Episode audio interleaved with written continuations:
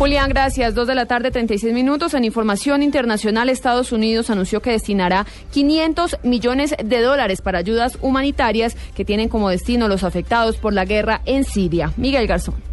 Este anuncio es la respuesta a una petición de las Naciones Unidas que había solicitado en julio pasado 6 mil millones de dólares para Siria. Según el secretario de Estado de Estados Unidos, John Kerry, con este aumento de fondos, la asistencia humanitaria de Estados Unidos para Siria asciende a 2.900 millones de dólares. Washington espera que con esta donación los demás países de la comunidad internacional aumenten también sus fondos para asistir a los afectados por la guerra en Siria, que según las Naciones Unidas deja al menos unos 3 millones de refugiados, en su mayoría en Jordania, Turquía, Líbano, Egipto e Irak. Miguel Garzón, Blue Radio.